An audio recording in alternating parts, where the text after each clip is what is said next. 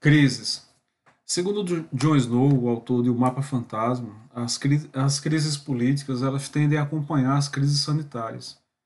John Snow está escrevendo O Mapa Fantasma durante uma epidemia de cólera na Inglaterra e por meio do seu trabalho de cartografia, o trabalho cartográfico, ele consegue identificar os focos de disseminação do cólera, mesmo em uma época quando sanitaristas e médicos não conseguiram não conseguiam identificar esses focos.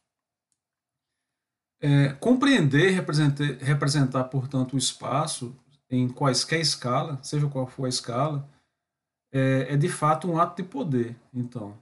Tanto a serviço do público, da sociedade, como também a serviço de alguns interesses que não são tão, tão da sociedade assim. Talvez por isso é que Yves Lacoste, quando ele fala que a geografia serve para fazer a guerra, antes de tudo serve para fazer a guerra, talvez seja isso que ele quer dizer. Na história da humanidade, por exemplo, Alexandre o Grande tinha entre suas estratégias o uso da geografia e a valorização dos geógrafos práticos, exatamente por compreender o lugar de importância que tinha o encontro nas suas conquistas. As batalhas ao longo da história da humanidade elas se dão no espaço geográfico. E isso vale para os dias atuais, essa constatação de que a batalha, o conflito é, se dá realmente no espaço geográfico, no encontro físico. Ou seja, o encontro é tão importante assim que não possamos viver sem ele.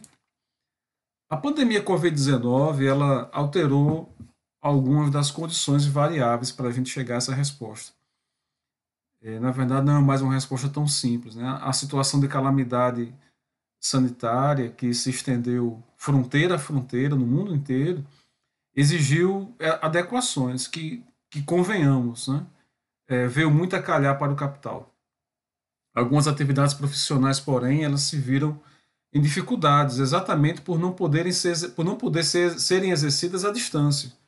Trabalhadores da saúde, da limpeza urbana, do comércio varejista, da educação e outras e outras profissões, outras atividades, ainda buscam caminhar por essa realidade que está se impondo tentando se adequar, pensando em novas propostas de, de ensino, quando a gente fala de educação.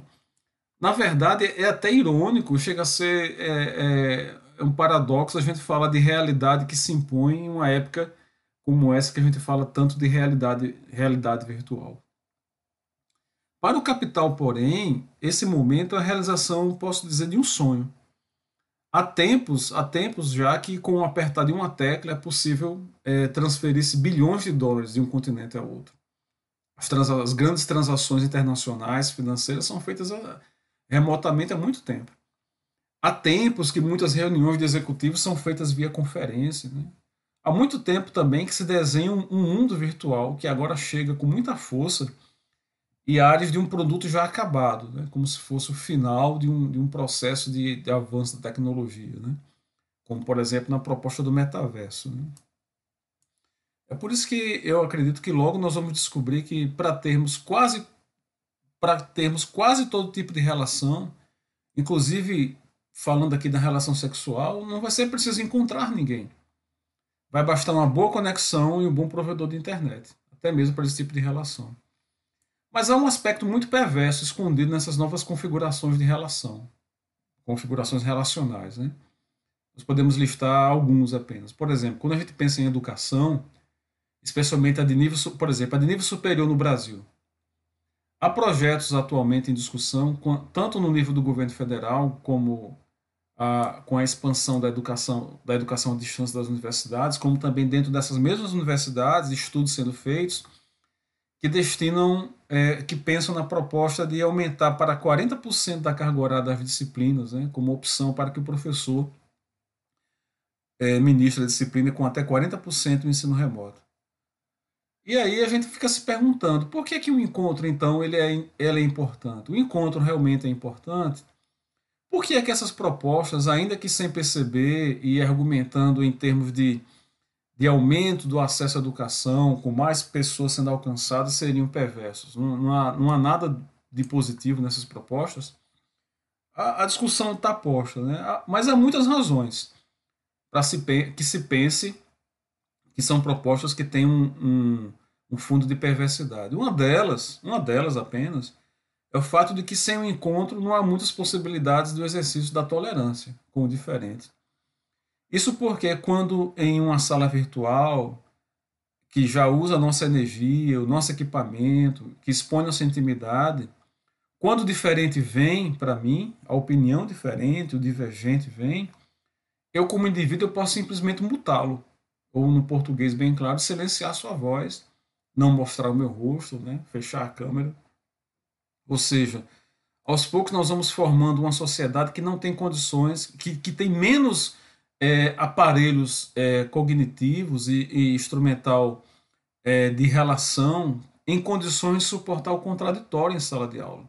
O olho no olho, o dizer não, né, diante daquele que, que quando é necessário dizer não. Né?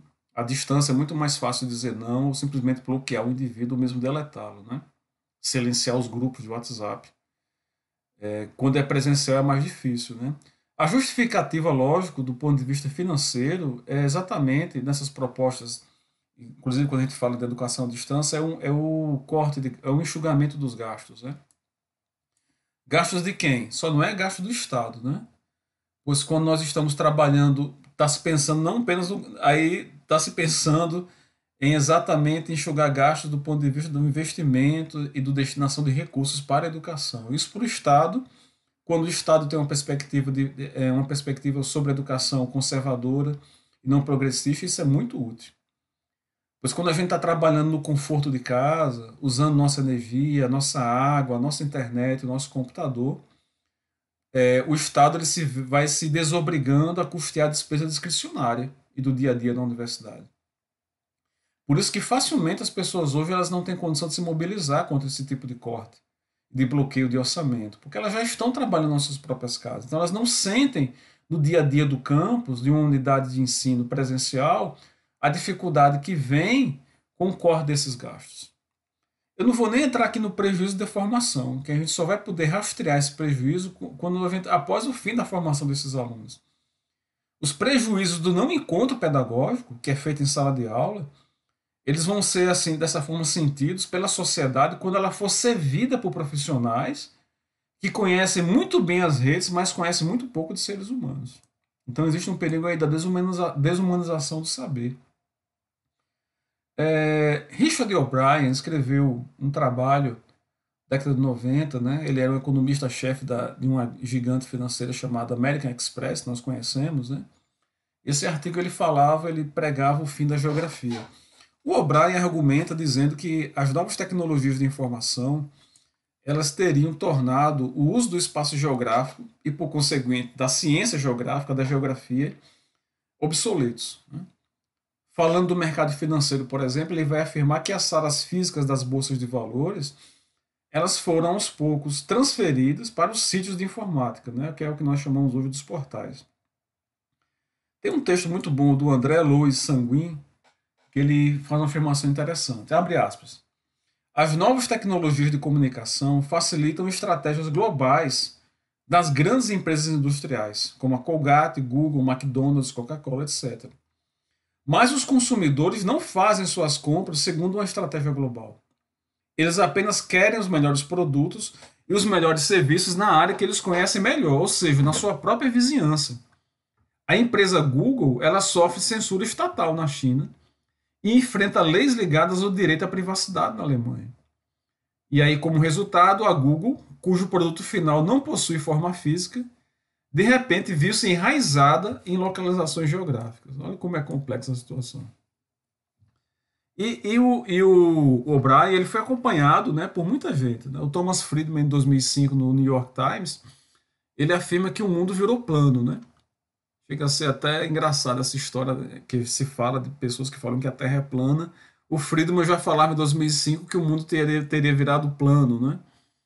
Pois cada, só que sobre outra, outro, outro aspecto aí está se falando. Pois cada vez mais pessoas se conectavam, jogavam, concorriam e colaboravam via internet. Ele dizia que as pessoas podiam ir mais longe, mais rápido e mais barato do que nunca. E aí, há, há para alguns, é, no entanto, né, é, os que vão no sentido oposto à ideia da morte de geografia, quando vai se falar da vingança da geografia, que é um trabalho do, do Kaplan, tem, algum, tem alguns aspectos aí que são ignorados, né? E dentre esses aspectos se cita a escala global, a escala regional, a distância e a não onipresença da pessoa humana, né?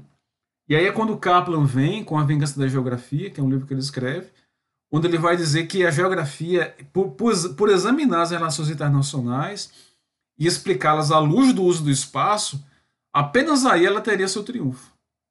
Quando ela, ele identifica na geografia como sendo essa capacidade de examinar e trazer à luz as raízes né, dos conflitos internacionais. E aí por isso que a geografia para Kaplan ela continua sendo fio condutor da história, que também não teria visto seu fim no século XIX, né, como foi anunciado. E aí, nesse momento, a gente está falando do fim da geografia, da vingança, né? Isso, nos, isso pode nos ajudar, gente, nós que estamos nas universidades, quando a gente fala em ensino remoto, algumas questões que eu considero fundamental. Antes da gente apoiar qualquer intensificação das ações para uma vida, o ensino e o trabalho remoto. Eu aponto pelo menos três questões a partir do que é, os jogos mais maduros têm apontado. Né? Primeira pergunta: a quem beneficia essas estruturas, esses esforços para que a nossa vida seja cada vez mais remota? Ou seja, quando eu falo em educação, quem é que vai ganhar com essa vida e essa educação remota? É uma pergunta que tem que ser feita. A universidade vai investir no ensino remoto. É, educação à distância vai passar por uma expansão. Quem é que está ganhando com essa expansão? Segunda pergunta: que classe social está fazendo a promoção de, de, dessa, dessa nova modalidade? É a classe trabalhadora que está interessada nesse tipo de expansão? E terceiro, para quem é esse mundo remoto? Esse mundo remoto que se abre diante de nós é para todos ou apenas para quem tem internet e uma tecnologia garantida? Quando a gente olha o estado de Alagoas, por exemplo, quando a gente tem um percentual elevadíssimo de estudantes da Universidade Federal de Alagoas que não tem internet de qualidade e grande parte também não tem equipamento de qualidade para poder acompanhar as aulas. É, o fim da geografia do O'Brien, né, ela, ela tem por fim indicar, tinha por fim, nessa discussão, indicar que as pessoas mediadas por tecnologia elas estariam mais próximas. Então, os defensores de, da, do predomínio da lógica remota, no, no fundo, é, ideologicamente eles têm exatamente a ideia de que o encontro ele não é tão importante assim para o trabalho e para o estudo. Isso só beneficia o capital, que vê na fragmentação da classe trabalhadora uma maneira de dominá-la. Porque se o trabalhador não se encontra, por exemplo, no, falando em termos mais do século XIX, XVIII, no chão, no chão da fábrica, ele não pode, não conversa, não se organiza, não se mobiliza, não reivindica. Da mesma forma, o mundo remoto caminha nessa direção, para que o estudante, o trabalhador não se encontre e não se encontrando, ele não possa se organizar, se mobilizar em busca de seus direitos.